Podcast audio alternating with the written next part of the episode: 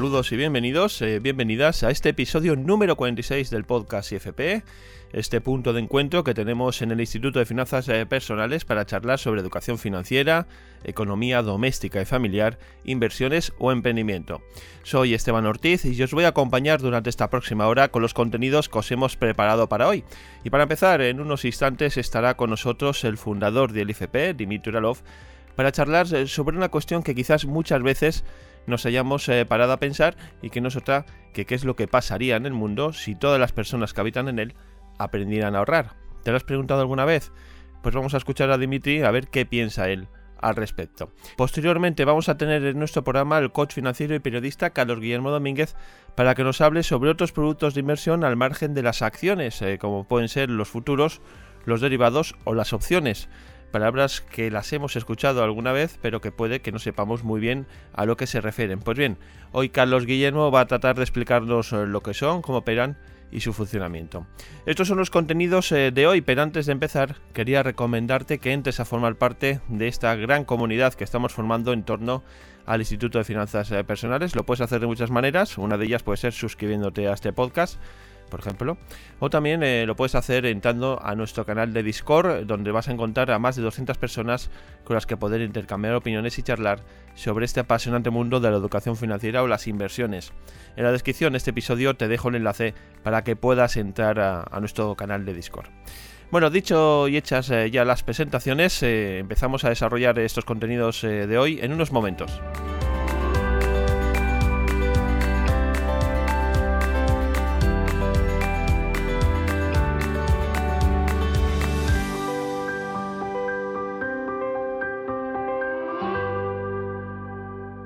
Pues empezamos y vamos a saludar al fundador del IFP, a Dimitri Uralov. Hola Dimitri.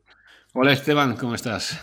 Bueno, hoy vamos a hablar eh, sobre ahorro y nos vamos a enfocar en, pues, en un aspecto quizás eh, más llamativo, más curioso. Mm, lo has tratado tú, Dimitri, en, algún vídeo de tu canal de YouTube. Eh, bueno, aquí normalmente hablamos de educación financiera, finanzas personales. Nos encantaría que todo el mundo supiera ahorrar. Y precisamente esa es la cuestión que traemos hoy a todos nuestros oyentes, ¿no? ¿Qué pasaría, ¿no? La pregunta que lanzamos, ¿qué pasaría si todo el mundo aprendiera a ahorrar? ¿Sería algo malo, catastrófico? ¿O sería algo bueno? Porque claro, tenemos la idea de que sí, empezamos a ahorrar, si todo el mundo supiese ahorrar, pues sería maravilloso porque habría mucho dinero en juego. Pero pues, quizás hay otra parte, ¿no? Que diga que, bueno, pero si todo el mundo aprende a ahorrar, quizás no gaste tanto porque va a tener dinero, quizás no haya consumo, quizás los bancos no ganen lo que tienen que ganar.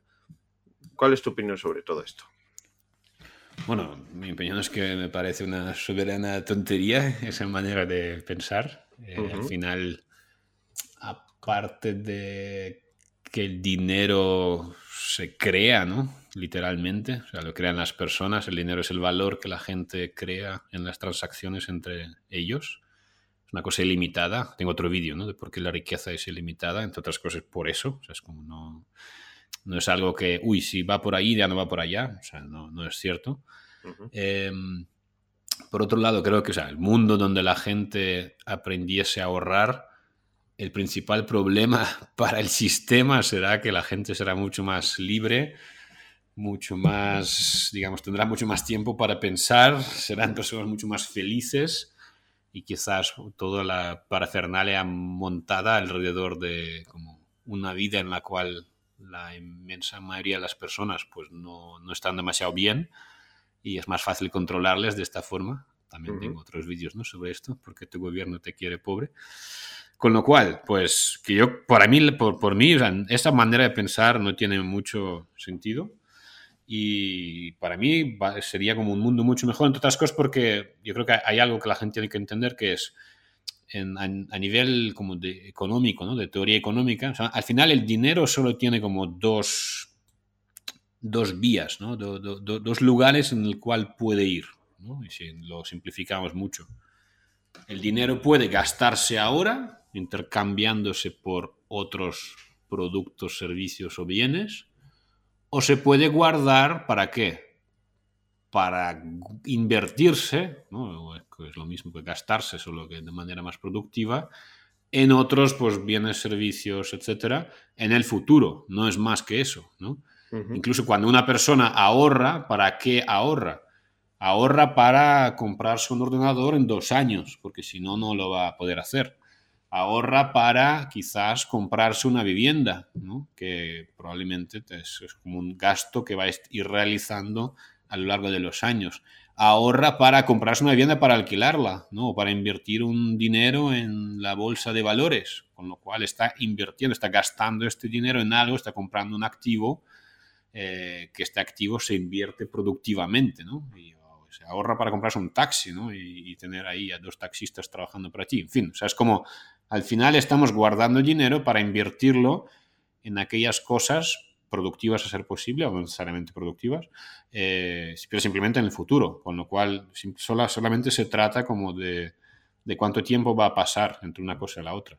Pero el dinero no, no, no desaparece. De hecho, es justamente este es el problema, que cuando normalmente, ¿no? O sea, por ejemplo, si hablamos de la, teoría económica más, digamos así, de libertaria ¿no?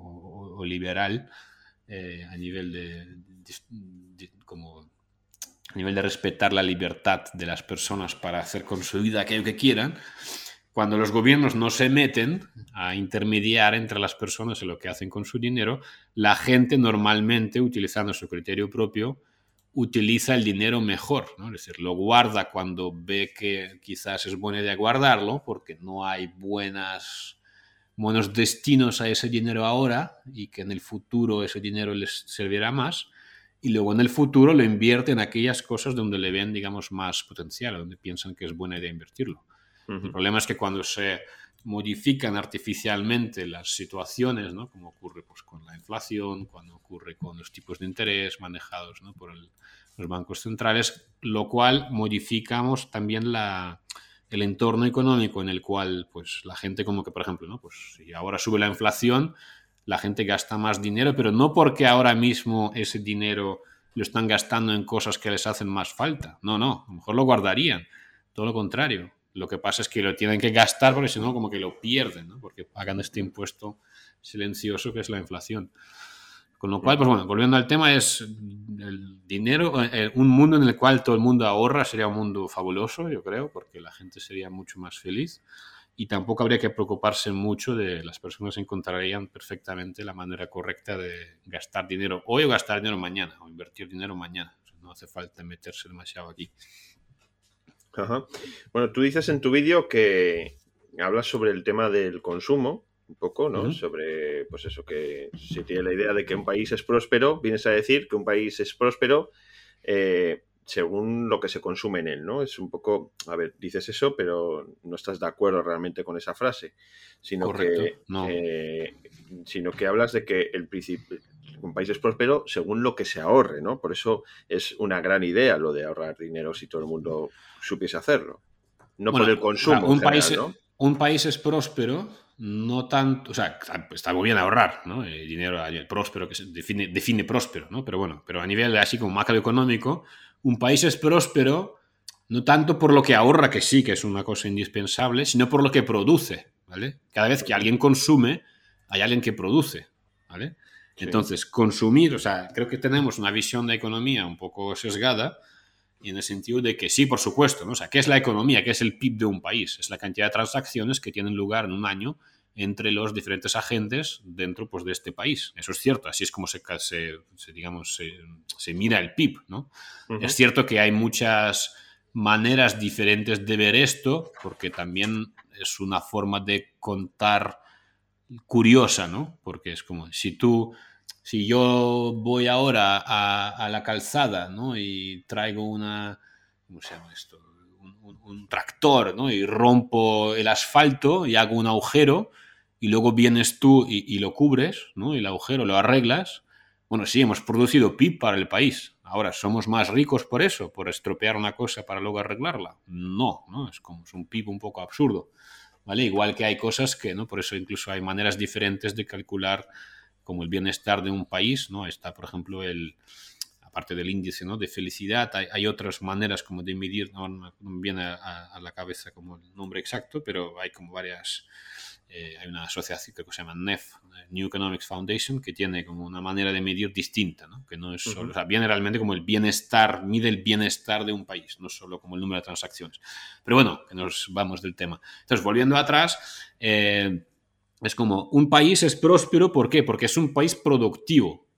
¿no? ¿Qué quiere decir productivo? Quiere decir que justamente las personas dentro de este país han podido guardar dinero del presente para en el futuro, o incluso en el presente cercano, invertirlo en medios productivos que mejoran su productividad.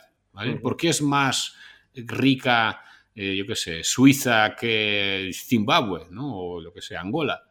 No tanto que me dirán, no, porque han robado el dinero y todo. El... Vale, ok, Singapur. ¿Por qué es más rico Singapur que, que, Angola?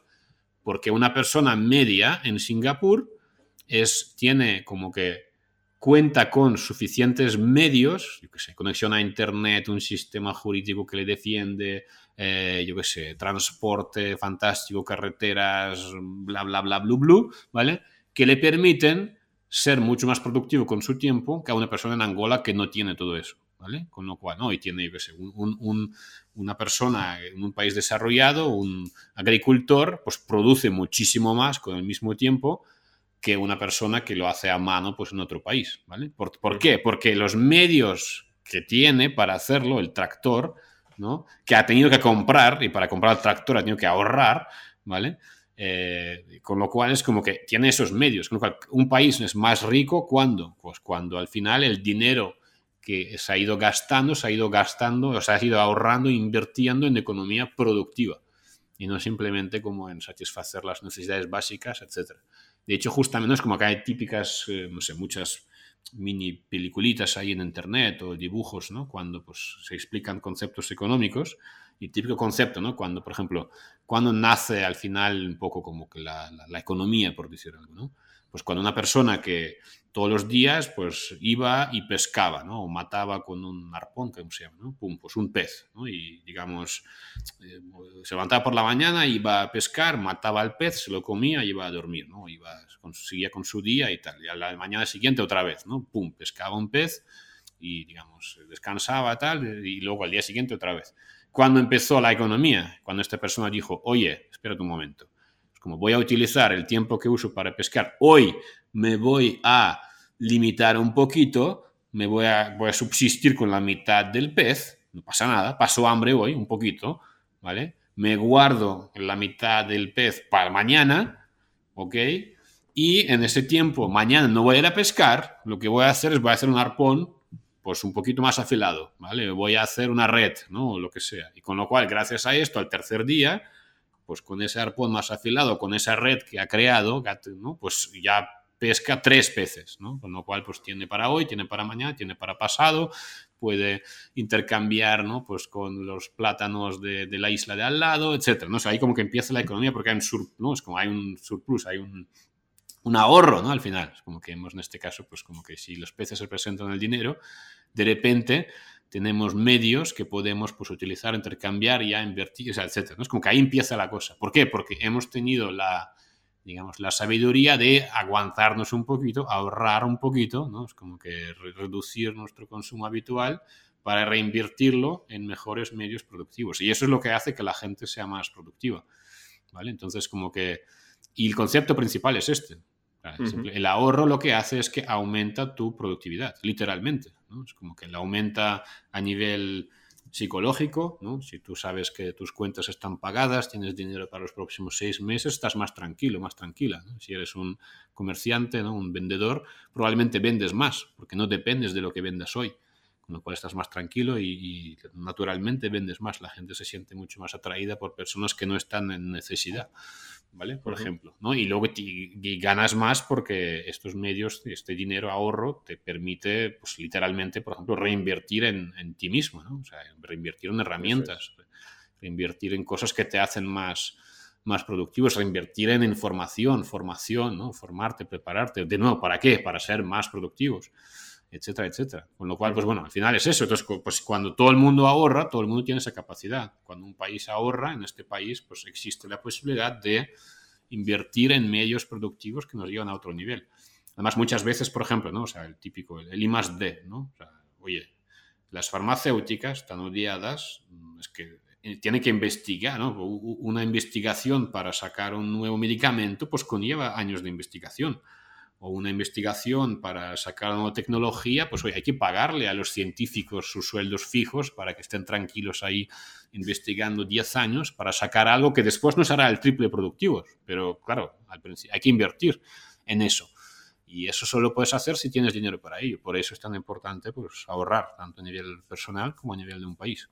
Sí, al final te estás aportando pues valor, ¿no? Eh, de cara al futuro. Es decir, eh, estás mejorando diferentes facetas dentro de lo que es la sociedad en general, pues eso, en maquinaria, en instrumentos, en pues en lo mismo, ¿no? El ejemplo que ponías tú de, un país eh, de África con, un, con Suecia, por ejemplo, pues evidentemente eh, eh, al, disponer de más dinero, pues puedes invertir en, objetos o en, instrumentos más caros que te van a permitir y te van a facilitar las cosas, ¿no? Que quizás otro país, en este caso, no tiene esa capacidad económica para poder comprar esa serie de instrumentos, que lo podemos extrapolar directamente a, lo que es las familias, ¿no? o tienes el tiempo, o tienes el tiempo, como la persona esta, ¿no? Que, que cazaba, o perdón, que mataba eh, el pez, pescaba el pez. Es como, o tienes el tiempo para intentar a ver si te puedes conseguir, ¿no? Hacerte más producto. mejor no te sale y te toca otra vez pues, repetir la jugada.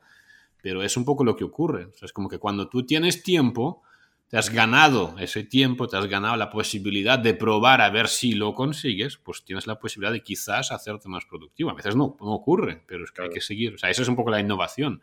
La innovación no es matemática, pero para tener la innovación necesitamos tiempo y dinero muchas veces para hacerlo. Y solo se puede conseguir pues a través de esto. O sea, ¿por qué?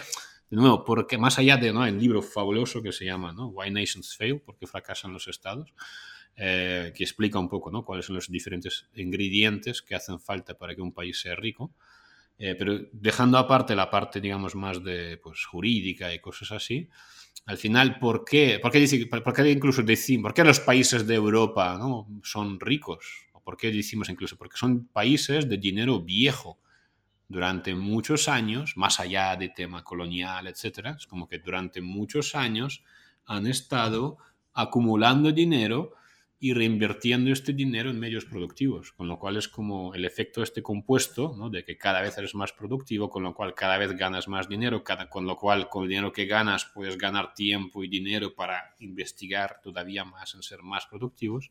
Entonces inicias un poco esta rueda, ¿no? este círculo virtuoso, y es lo que hace que un país sea más rico, una persona sea más rica.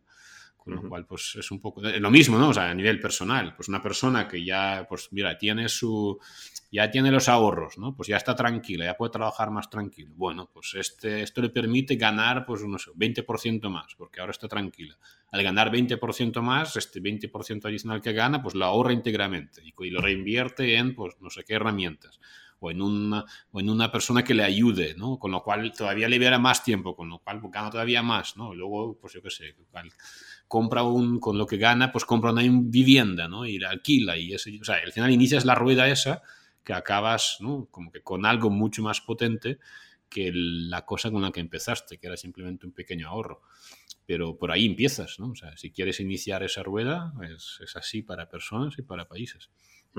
Pues está claro que si empezamos, eh, sumamos muchas pequeñas fuerzas de cada persona y al final todo el mundo consigue ahorrar, pues evidentemente, como tú decías, ya has desarrollado muy bien en, la explicación, pues todo va a ser eh, mucho mejor, el país va a funcionar mucho mejor y a nosotros a nivel personal también vamos a tener la tranquilidad de afrontar cualquier tipo de, de inversión, de gasto lo que, o de consumo, como lo queramos llamar, porque estamos respaldados, ¿no? Y no vamos a tener eh, problemas de cara a, posibles imprevistos que puedan suceder. Mm, exactamente. Y luego, además, eh, otra circunstancia también que se da es que eh, nos podemos permitir mm, muchas cosas que de una u otra manera quizás no nos hubiésemos planteado en otras circunstancias, ¿no? Es decir, eh, con esta tranquilidad con la que hemos hablado, con, ese ahorro, ese respaldo, esa capacidad que hemos tenido de, guardar parte de nuestros ingresos, tomamos conciencia realmente de lo que necesitamos, ¿no? Y muchas veces vamos a, también a, a, buscar cosas que realmente eh, vamos a buscar lo que realmente queremos eh, tener y no aquello que deseamos, ¿no? Exacto, bueno, o, aquello que no o, aquello que debemos hacer porque no nos queda otra. Eso es un poco también el, problema, ¿no? Que muchas veces, o sea, ni siquiera te, o sea, el principal logro o principal ventaja de, de, tener bien gestionada tu economía es ese tiempo, es ese margen en el cual tú tienes como tiempo de reflexión y también tiempo de acción.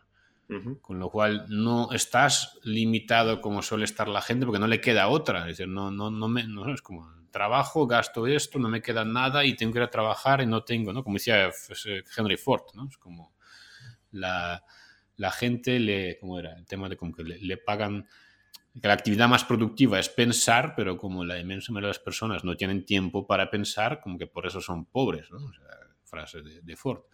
Con lo cual, si tienes tiempo para pensar, si tienes tiempo para actuar, pues en este tiempo, en este espacio que tienes, pues puedes buscar vías de, buscarte, labrarte una vía como alternativa, una forma alternativa de hacer las cosas que, te libera todavía más tiempo en el futuro.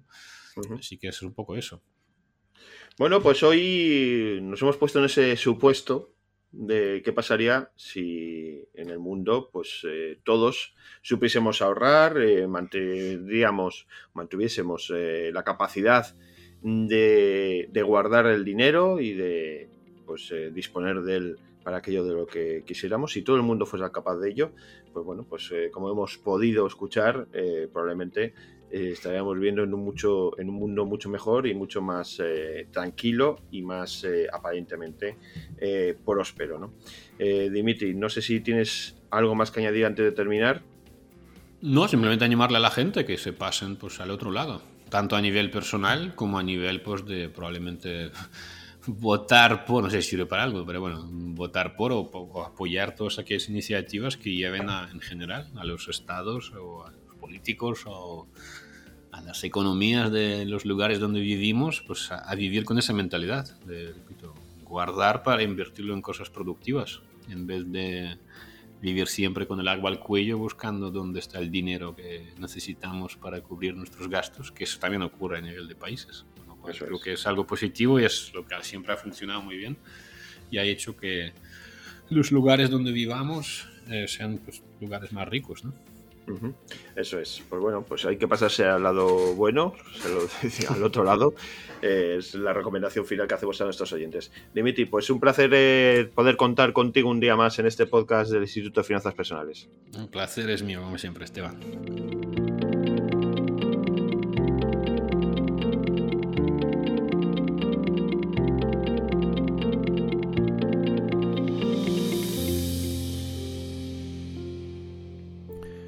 Vamos a hablar ahora de inversiones y lo vamos a hacer saludando a un coach financiero y también periodista, Carlos Guillermo Domínguez, que ya nos está escuchando. Hola, Carlos. Hola, Esteban.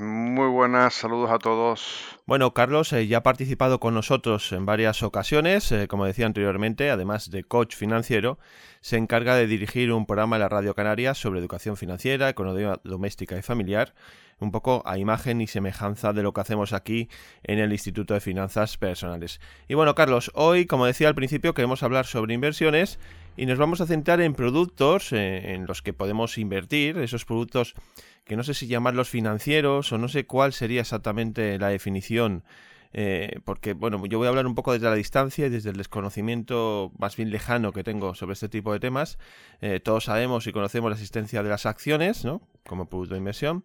Eh, que quizás pues eso pues sean las más conocidas, pero aparte de estas hay una infinidad de productos en las que también podemos invertir. Sí, la verdad que sí, tenemos, y además tenemos muchos conceptos que, a veces nos llevan un poco a, error, ¿no? A, no saber, ¿no? Eh, yo lo primero que, pondría es una diferencia muy, pero que muy clara a la hora de, invertir, y es invertir en productos regulados y productos no regulados. Eh, sinceramente, yo iría huyendo de los productos que no están regulados. Y en esto es algo que, debemos de hacer porque siempre el producto no regulado nos va a ofrecer, nos va a prometer una serie de ganancias tremendas, alucinantes, ¿eh? Eh, pero después, después nos pueden dejar eh, colgados. mejor es ir a lo que está regulado y lo que está regulado las ganancias que podamos obtener serán mucho más realistas, mucho más estables en el tiempo y con, mucha, eh, con mucho menos riesgo, dentro del riesgo que se puede asumir y mucho con, las, eh, con los productos regulados. Por ejemplo, hablabas de acciones. Claro, evidentemente, las acciones, un producto regulado, eh, ¿se tiene riesgo? Sí, imagínate que compras una acción a 10, esa empresa cae y el valor cae un 90%, y esa acción vale 1 pues evidentemente seguirás teniendo la acción, pero has perdido un 90%. Eh, pero mm, al estar regulado, seguirás teniendo la acción. ¿Qué pasa si al final estás en un producto no regulado? Pasa algo así y al final no tienes nada. Entonces, eh, lo primero, la primera diferencia que yo haría sería eso. Vamos a invertir, pero siempre en productos regulados.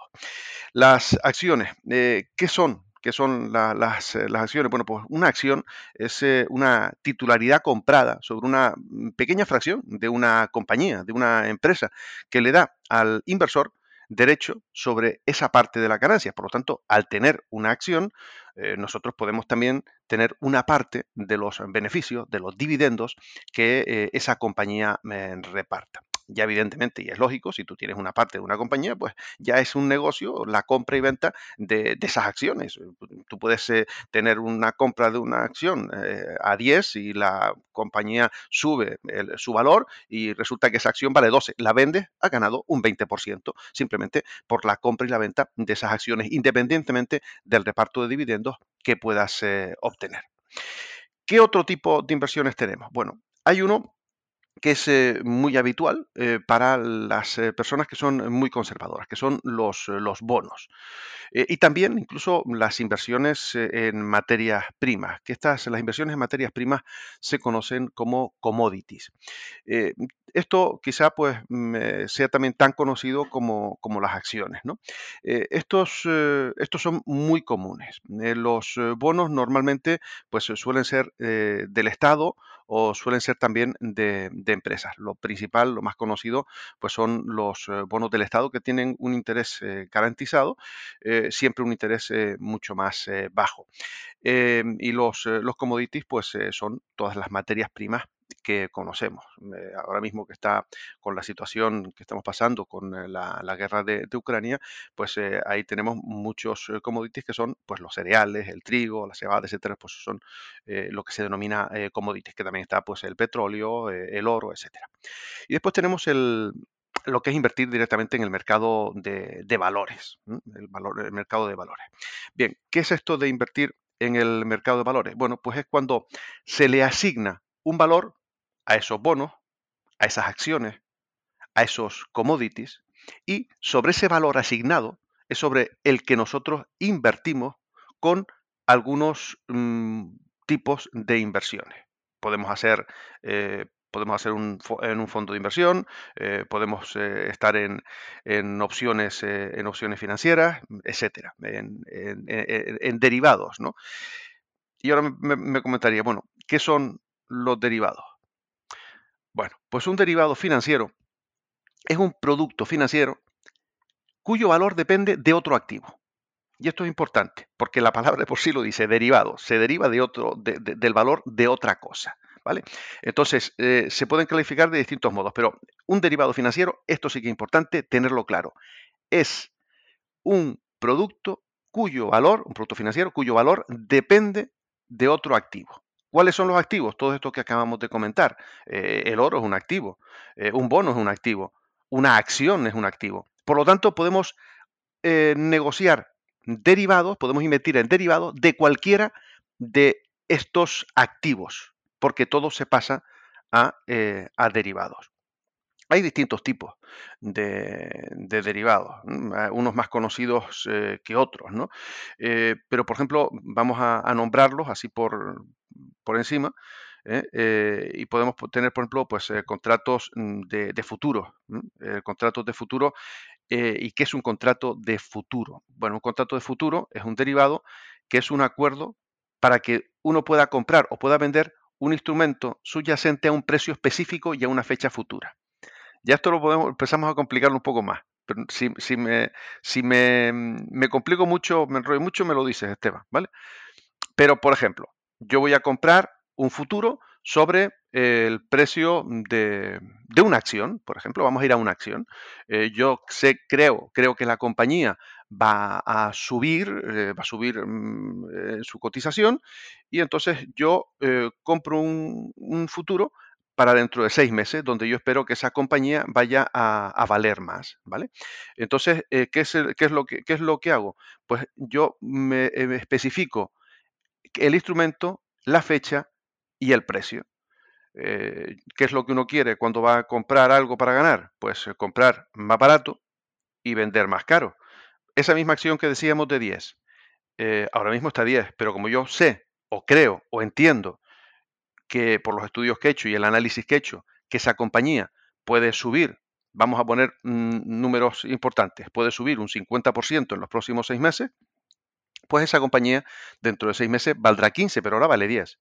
Bueno, pues yo puedo tener un contrato en el cual tenga la posibilidad de vender a 15 algo que ahora compro a 10.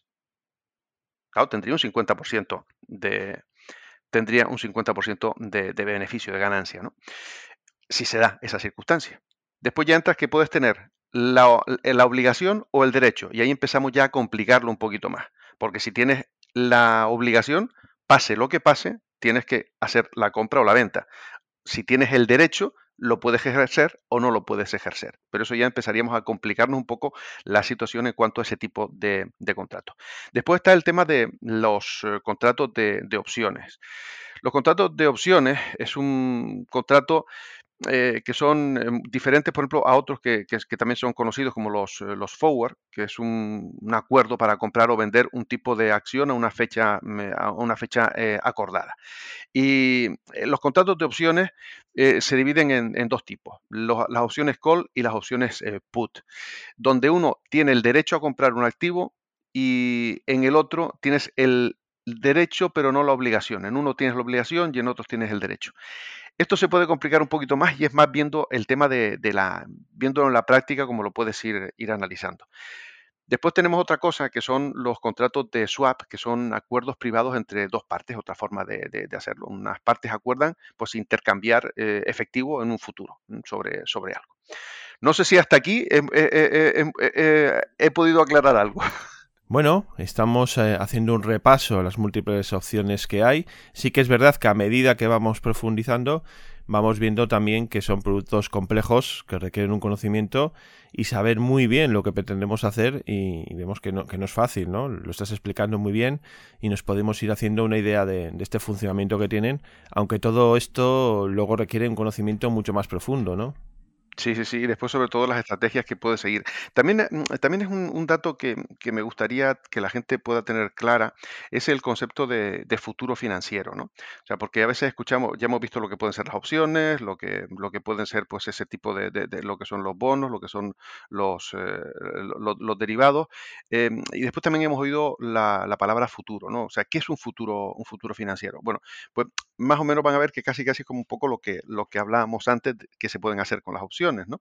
Los futuros financieros es eh, un acuerdo de compra-venta a un precio determinado, a una fecha determinada, eh, con un vencimiento determinado de un, de un activo. Entonces, ese es el futuro. Claro, ahora mm, no lo vas a hacer, lo vas a hacer en un futuro, lo vas a hacer dentro de unos meses, lo vas a hacer dentro de un año, dentro de unas semanas, y de ahí, el y de ahí por, eso se llama futuro. Pero tú estás acordando ya eh, el precio de compra o el precio, el precio de venta, y además estás estipulando también en ese futuro el día concreto donde se va a hacer eh, efectivo.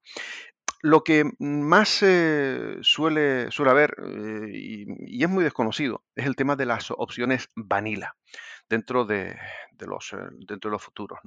Las opciones vanilla, además es un tema que, eh, cuando, cuando, di con ellos es, al principio un tanto complejo, pero después que empiezas a, analizar, ves que esa complejidad para entenderla, para entender cómo funcionan las opciones y lo que son las opciones vanilla, eh, te das cuenta que, que, puede, que puede ser más sencillo de lo que al principio aparece, aparenta, ¿no?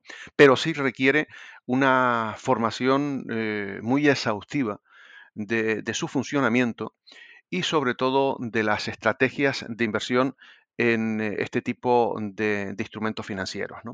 Las opciones vanilla es un derecho a comprar o vender a un plazo determinado esperando que ese precio de ejercicio eh, no sea favorable. Y nosotros tenemos que hacer una estrategia para comprar o vender según el análisis que hayamos realizado del mercado de ese activo eh, para ver eh, qué es lo que nos interesa y en qué fecha nos, nos interesa.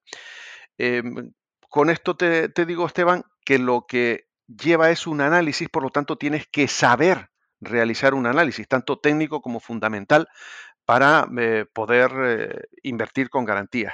Por experiencia propia, también eh, te digo que se pueden hacer opciones vanilla, se puede invertir en opciones vanilla en acciones, se puede invertir en, bonos, en bonos de, Estado, en renta fija, se puede invertir en, índices, se puede invertir en, divisas, en Forex. Y dentro de cada uno de esos apartados que, te he comentado, esos activos, hay muchos más activos. Yo por experiencia eh, y por la complejidad que tienen, he ido a un par. A un par. Mm, es más, más de tres activos no, no suelo invertir. Suelo ir al Eurostock 50 como índice de referencia de Europa, al IBEX 35 mm, en referencia en España y a la renta fija alemana, al, al, Bund. Eh, y en eso, y en eso donde, donde intento pues, desarrollar toda mi actividad de inversión. ¿Por qué?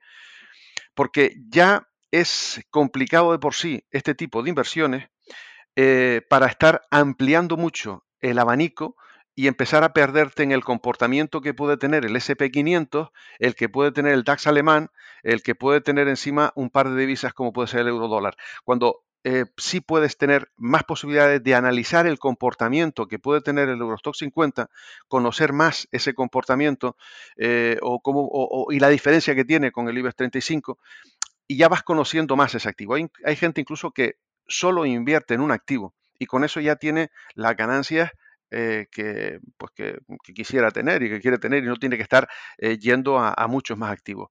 Quizá también esa puede que sea una de las diferencias cuando ya estás intentando profesionalizar eh, tus inversiones, ¿no? O sea, que no, no vas a, disparar a diestro y siniestro a ver si alguna sale bien, no, no, te especializas en algún, en algún activo y en ese empiezas a hacerlo pues con la manera de, de actuar eh, que, te guste. En este caso a mí me gustan mucho las, los derivados, las opciones, las opciones vanilla. Al hilo de lo que estabas diciendo, y para ver si, lo estoy entendiendo bien, aquí sí que estamos tratando un tema del que apenas eh, había ido a hablar, ¿no? quizás de refilón, lo, escuchas en los medios, pero no sabes muy bien eh, a qué se refieren, ¿no? Y en este caso, cuando hablas de opciones, y más concretamente las opciones vanilla, tú pues te fijas un poco en tu propia experiencia, hablas de la renta fija alemana o hablas del IBEX, del Eurostock 50 y lo que estás haciendo es preparar unas opciones de cara al futuro, es decir, según el trabajo previo que has hecho, inviertes en que el precio va a ser diferente al que va a haber ahora, ¿no? a lo largo de un tiempo, ¿no? Exactamente. La, forma de, invertir sería la siguiente. Haces un análisis. Ahora mismo eh, lo que es importante cuando, cuando haces uno, cuando haces un análisis es saber la tendencia, porque eh, la, tendencia si va a subir, si va a bajar, eh, en qué momento está, conocer los techos y conocer los, conocer los suelos y, ver un poquito mm, dónde, dónde está el precio para, y, dónde, y dónde crees que va a estar. Pero la diferencia grande con el trading típico de tener que adivinar la tendencia, tener que adivinar hacia dónde va el precio, con las opciones, lo mejor es que lo que tienes que adivinar, entre comillas, es lo que no va a ser. Entonces, con lo que no va a ser, eh, puedes, eh, puedes ganar dinero. Con lo que no va a ser cuando alguien puede decir, pero bueno, ¿cómo que es lo que no va a ser? Vamos a, vamos a poner, por ejemplo, eh, el, el, Eurostock 50. El Eurostock 50 eh, puede, puede estar ahora mismo, eh, vamos a ver la, la, la, cotización que, que, en estos, que en estos momentos está el Eurostock 50. ahora mismo está pues por encima de los 3.700. Bien. Si ahora cogemos, vamos a ver los, últimos seis meses. En los últimos seis meses, eh, lo más bajo que ha estado es en 3.500, lo más alto en 4.400. Muy bien. Pues yo ahora mm, veo que tiene una tendencia descendente Y yo digo, bueno, pues no va a estar en los 4.400 o 4.200 que me pueden pagar más, porque evidentemente mientras más cerca del precio esté ahora, más me van a pagar o más puedo ganar. Bueno, pues entonces yo lo que tengo que adivinar es lo que no va a suceder, en vez de lo que va a suceder. Entonces yo digo, no va a estar por encima dentro de dos meses de 4.200. ¿Qué resulta? Que la última vez que estuvo en 4.200 fue hace cuatro meses. Pues en los próximos dos meses no va a alcanzar el precio de los próximos dos meses. Eso me haría ganar dinero. Claro, tú ahí fijas la fecha, haces un contrato o algo parecido en función de tus análisis mm. y en estos casos tienes el derecho a comprar y a vender. El derecho a comprar eh, o sea, la eh, o la obligación de comprar o vender, porque, hay, hay, después hay dos, eh, dos, tipos, las opciones call, las opciones put, y uno puede comprar o vender la opción call y la opción put. Son cuatro, cuatro posibilidades. Y por ejemplo, hay, hay una cosa que me llama la atención y es que cuando uno compra una opción, sea call o sea put, call, call es si esperas que el mercado suba, la put es si esperas que el mercado baja la, compra de opciones, eh, tú pagas una prima y eso, esa prima es fija, ese es el dinero que tú inviertes. Vamos a pensar 100 euros. Y con la compra tienes la pérdida limitada a esos 100 euros y el beneficio, el beneficio ilimitado. ¿Mm? Eso es muy atractivo. Pero después está la opción de vender. Claro, quien compra una opción, pues es porque alguien se la vende esa opción que tú has comprado a 100, pues hay alguien que la vende a 100. Ese, esa persona que la vende a 100, ¿qué tiene? Pues su ganancia limitada a esos 100 euros y la pérdida ilimitada. ¿Verdad que uno se queda un poco así? Pues, ¿cómo puede hacer alguien invertir en algo donde la pérdida es ilimitada? ¿Mm? Bueno, pues curiosamente en el mercado de, de opciones se gana vamos a pensar que, sí, sí, sí, no, quiero dar cifras, pero se gana mucho más con la venta de opciones que con la compra de opciones. Pero puedes limitar esas pérdidas para que no sean ilimitadas. Tienes estrategias para saber si va, si te equivocaste, eh, pues eh, cómo rectificar y, que, que, la pérdida prácticamente sea mínima. Eh, y se da la circunstancia de que en, el mercado, si, está ahora mismo, vamos a analizar que puede subir fuerte, puede bajar, puede subir débil, puede quedarse como está, puede bajar débil o puede bajar fuerte. Cinco opciones te da, cinco opciones te da el mercado para estar con las opciones. Con la compra de opciones solo tienes una de las cinco, un 20% de opciones. Con, las, con, con la venta de opciones tienes cuatro posibilidades. Porque si compras una opción es o que esperas que suba fuerte o que baje fuerte. Si sube o baja débil, no vas a ganar. Las ventas ganan en todo lo demás.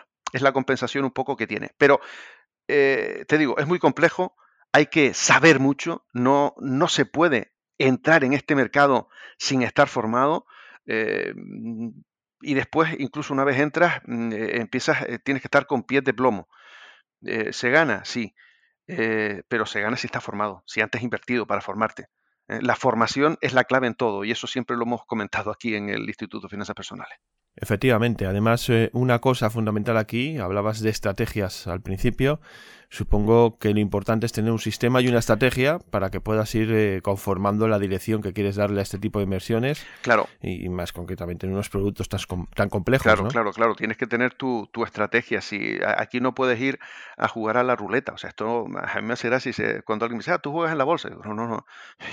Yo juego al, al pádel, al golf, al tenis, pero en la bolsa ni se me ocurre jugar. ¿eh? Yo invierto. Y para invertir tienes que analizar. Y para invertir tienes que saber. Y para invertir tienes que formarte. Eh, para invertir en el mercado de valores. Eh, tienes que tener esos conocimientos del, del, producto, del, activo y, de, y, del, del, derivado que vas a, que vas a, tocar. ¿no? si no, mm, prácticamente te estás pegando un tiro en el pie. O sea, es que no, es que estás poniendo en peligro tu, tu patrimonio pero así, así de claro, ¿no? Eh, yo estuve muchos, yo estuve muchos años con, invirtiendo en, y bueno, de hecho tuvimos eh, algunos podcasts en los que hablamos de, de lo que era el Forex, de lo que era el trading, Eh, de verdad que aquí he visto, pues el trading, fíjate, el trading es casi casi, te lo puedo comparar, a mí que me gusta también el automovilismo, eh, eso es como correr en karting. Y esto es la, la Fórmula 1, por no decir que, eh, que carreras aéreas. La complejidad se ve en la explicación que nos has ido dando, ¿no? Y luego, pues hay que tener en cuenta, pues, los muchos factores que intervienen, o, bien de ese análisis eh, que, hay que hacer y también de la experiencia que hayamos ido acumulando en base al tiempo pues que hemos podido ir trabajando sobre estos productos. Y lo cierto es que la similitud que haces e, es muy buena porque podemos hacernos la idea pues eh, de la complejidad de un lado y del otro, ¿no? Mm. Sí, sí, no, está claro que, que, un karting, bueno, pues le pones aceite, te lo cuidas un poquito, pero, pero madre mía, todo lo que hay en, en la Fórmula 1, ¿no? Eh, está claro que, que, llevar un vehículo de Fórmula 1 y terminar simplemente una vuelta o una carrera, pues es una pasada, pero tienes que prepararte para, un campeonato. Eh, y, claro, pues eh, con, con, las opciones Vanilla es eso, tú te preparas para un campeonato. estamos hablando, y quizá te lo digo sin, sin ningún sin ningún temor a equivocarme, que puede ser el producto de inversión que más rentabilidad eh, puede darte, puedes vivir perfectamente de, este producto, pero para ello has tenido que invertir años de formación o meses muy, muy fuertes de formación y, aprender muchísimo y practicar mucho. Eh, pero una vez, pero si llegas a entenderlo, eh, evidentemente es algo fantástico. yo tuve, he tenido la suerte de, de, llegar a él y digo que he tenido la suerte, pues lo digo con, con la boca llena y sí, sí, pero, pero es que he tenido la suerte. Eh, porque no se habla mucho de este tipo de, productos, no se, no se habla mucho. Eh, de hecho, si ya profundiza un poco, porque pues a mí me gusta analizar un poquito y veo, por ejemplo, fondos de inversión. Eh, fondos de inversión es curioso porque los fondos de inversión que invierten en, opciones lo tienen puestos en, en, su ficha como eh, coberturas, ¿eh? porque después con las opciones puedes tener, mm, puedes eh, tener estrategia de cobertura de tus acciones. Tú no sabes si van a bajar, pero tú te puedes cubrir por si tus, opciones, tus acciones bajan, ¿no? Pero pocos, en España yo creo que no hay, no hay ninguno, o, o muy poquito, que utilizan su fondo para especular. Entonces puedes especular también en opciones. En Estados Unidos sí hay fondos que, suelen utilizar las opciones vanilla mm, como método especulativo. Pero ya la Comisión Nacional de Mercado de Valores, eh, ya te, la CNMV te destaca esos fondos eh, si son especulativos como un fondo de altísimo riesgo. ¿Vale? Por lo tanto, mm, vuelvo a insistir, tengo el carnet de conducir, pero no se me ocurre coger un Fórmula 1 para hacer una carrera. Eso es lo primordial e insistimos habitualmente a nuestros oyentes en la idea de que tengan una base formativa sólida y que lo acompañen pues de un sistema de inversión acorde a, las ideas que tengan y a los conocimientos que hayan ido adquiriendo pues para saber dónde nos vamos a meter. Insistimos en que también es importante tener paciencia porque ganar dinero de un día para otro es muy complicado, no es nada fácil y además si no tienes las herramientas o como decías eh, Carlos, eh, si el coche no es el apropiado, eh, pues vas a tener problemas, ¿no? Quizás en la primera curva en la que vamos a coger un Fórmula 1, pues probablemente es que lo estallemos ya, ¿no? Y, por tanto debemos ir con cuidado y más con este tipo de productos de los que hemos llamado hoy futuros, derivados, opciones y que va mucho más allá de, las simples acciones. Sí, sí, sí, sí, sí, no, la verdad que con esto eh, hay, que tener pues, pues, pues, mucho, mucho cuidado y sobre todo el problema es cuando alguien tiene una necesidad eh, económica y quieres cubrirlo con algo que no dominas. Lo que puedes hacer en este caso, y lo que sería incrementar ese problema económico que tienes. Eh, esto de, ganar de la noche al día eh, solo, es, solo es la lotería. Y la lotería, fíjense estadísticamente lo que sucede.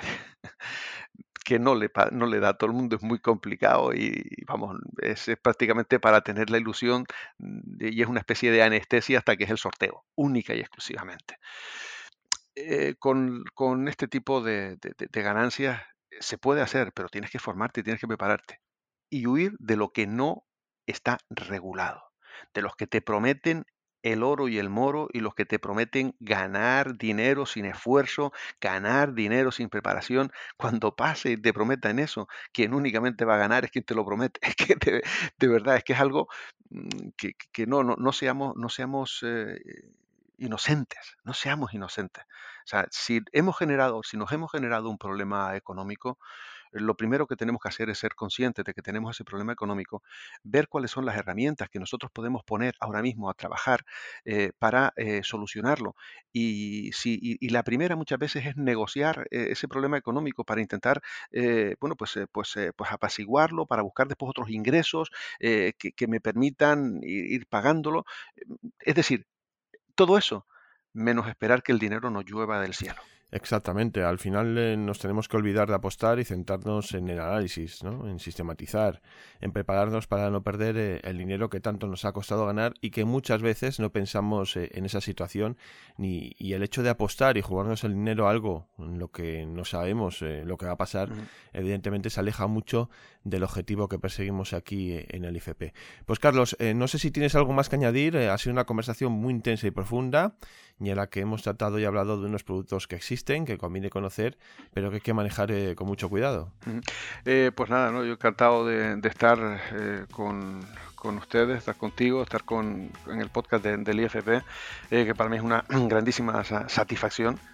pertenecer a, este equipo y, lo que podríamos hacer si te parece otro día pues es ir hablando de lo que son bueno pues los mercados, el origen de los mercados, hablar un poquito de lo que es Wall Street, de lo que es el Nasdaq, lo que son los, índices, simplemente un poco para, para, tener esa cultura y cuando, cuando nos, eh, nos hablen de, y, escuchemos algo de Nasdaq, Dow Jones, SP500, eh, el FTSE 100, eh, ¿qué, es, ¿qué es y qué significa eso? Yo te lo, te lo dejo ahí para, para, para el próximo. Pues tomo nota y en tus sucesivas intervenciones vamos a tratar este tipo de temas que seguramente a nuestros oyentes les va a interesar y les va a gustar conocer un poco más cómo surgen estos índices y qué opciones y posibilidades nos ofrecen. Pues Carlos, eh, un placer tenerte un día más eh, con nosotros y poder disfrutar de tus conocimientos. Un placer, un fuerte abrazo.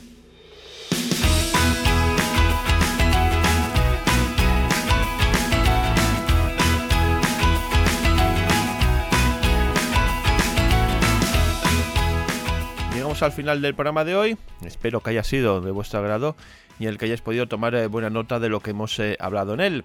Antes de acabar, os recuerdo que tenéis a vuestra disposición una dirección de correo electrónico podcast repito, podcast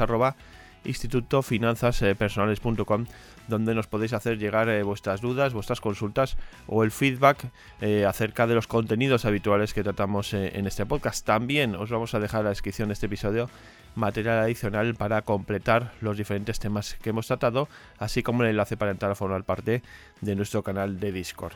Dicho todo esto, ahora sí que ponemos el punto y final al programa de hoy. Nos citamos en el próximo episodio, así que recibid un saludo muy fuerte y nos escuchamos pronto.